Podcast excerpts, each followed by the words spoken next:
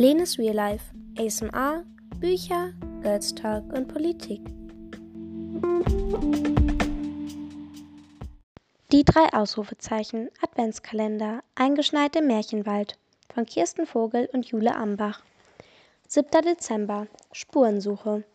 Eine halbe Stunde später standen vor den drei Freundinnen dampfende Waffeln auf einem Stehtisch. Marie schnupperte, biss hinein und kaute. Das perfekte zweite Frühstück. Auch Kim nahm ein Bissen. Schade, dass das Singen ins Wasser gefallen ist. Auf Eis gelegt trifft es wohl eher. Franzi legte ihre Waffel auf den Stehtisch und goss Ahornsirup darüber. Meinte ihr, jemand hat die Bühne absichtlich vereist? fragte Kim und tupfte mit ihrer Serviette Puderzucker von ihren Mundwinkeln. Was macht er da? Franzi deutete auf den Mann in der kanariengelben Jacke, der eine kleine Pfütze fotografierte, die sich aus heruntergetrampeltem Schneematsch gebildet hatte. Marie steckte sich das letzte Stück ihrer Waffel in den Mund und lief schnurstracks auf ihn zu. Sie entdeckte einen himbeerroten Handschuh, der neben ihm auf dem Eismatsch lag. Haben Sie den verloren? Der Mann sah kurz auf. Oh, danke. Dann steckte er den Handschuh ein und widmete sich wieder seiner Tätigkeit.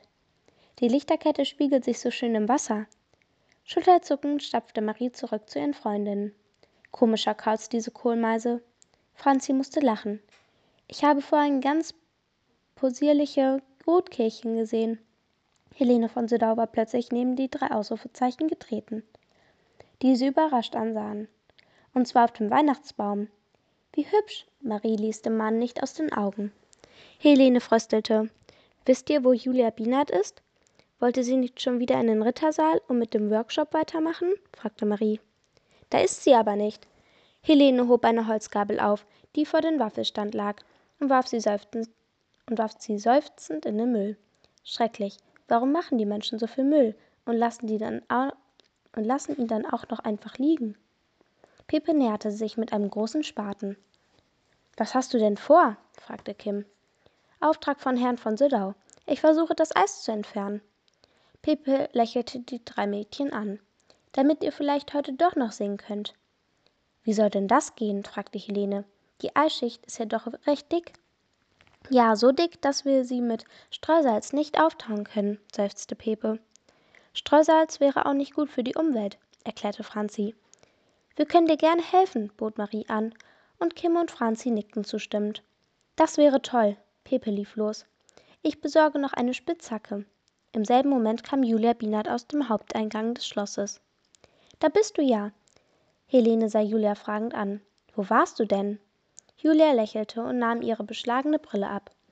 Ich dachte, ich hätte neulich meinen Ohrring in der Eingangshalle verloren, sagte sie schnell. Der war ein Erbstück von meiner Oma. Und, hast du ihn gefunden? fragte Marie.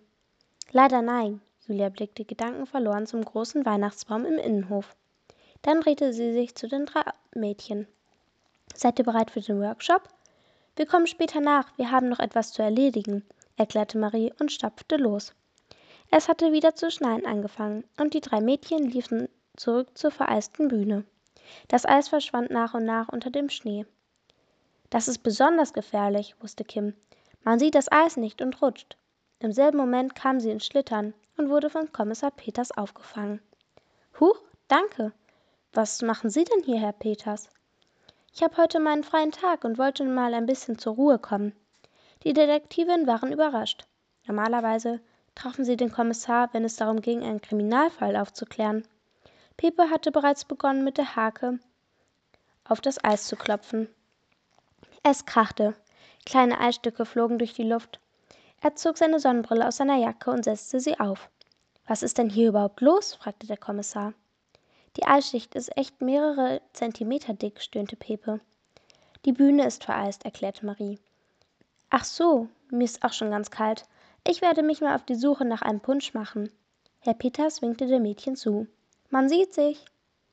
Kommissar Peters findet es also nicht ungewöhnlich, dass die Bühne mit dickem Eis zugefroren ist? Kim rieb ihre Hände, ihre Hände aneinander. Es ist zwar kalt, Marie zog ihre Mütze tief ins Gesicht, aber so schnell friert Wasser doch nicht zu in einer dicken aber so schnell friert Wasser doch nicht zu in einer dicken Eisschicht ein. Kim fühlte über das Eis. Vermutlich hat gestern Abend jemand hier Wasser hingekippt. Aber wer und warum? Pepe hackte mit voller Wucht auf das Eis. Ein großes Stück löste sich Marie, löste sich. Marie staunte. Unter dem Eis lag ein himbeerroter Handschuh. Das gibt es doch nicht. Marie hob den Wollhandschuh auf. Der sieht genauso aus wie der Handschuh von Kandidat Kohlmeise. Glaubt ihr, er hat den hier verloren, als er das Wasser verteilt hat? überlegte Franzi. Einiges spricht dafür. Kim hielt ihren Daumen nach oben. Erstens der Handschuh am Tatort. Mit ihrem Zeigefinger zählte sie weiter. Zweitens sein extrem merkwürdiges Verhalten. Der Mittelfinger schnellte hoch.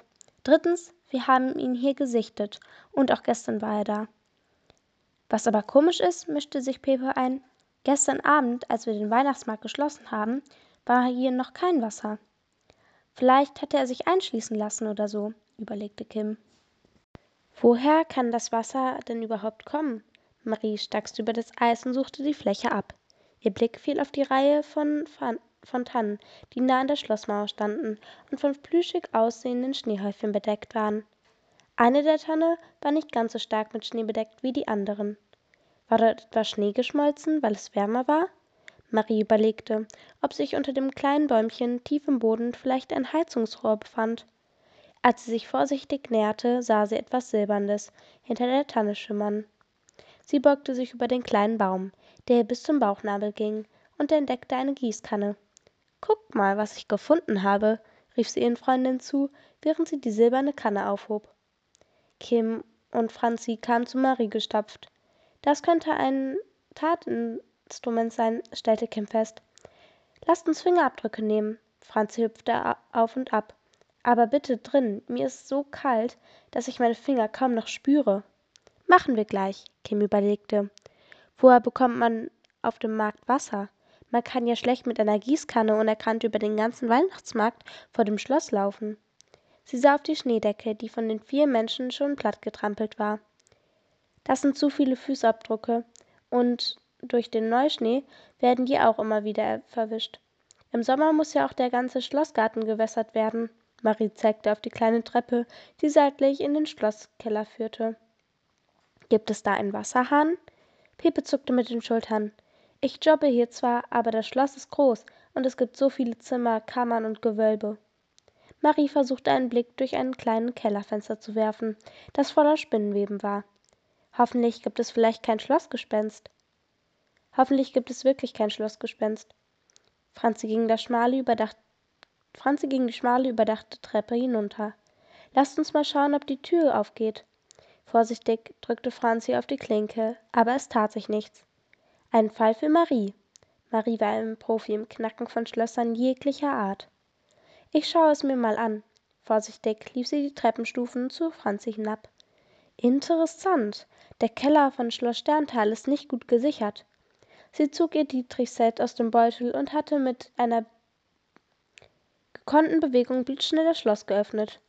Sei vorsichtig, mahnte Kim, als Marie die Klinke herunterdrückte. Sie öffnete die Tür einen Spalt und zuckte zusammen. Ohrenbetäubend, laut fiel etwas zu Boden.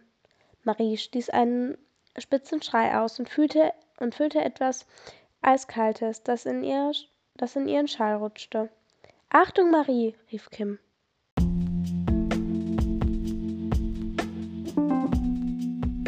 Das war Lenes Real Life, ASMR, Bücher, Girls Talk und Politik.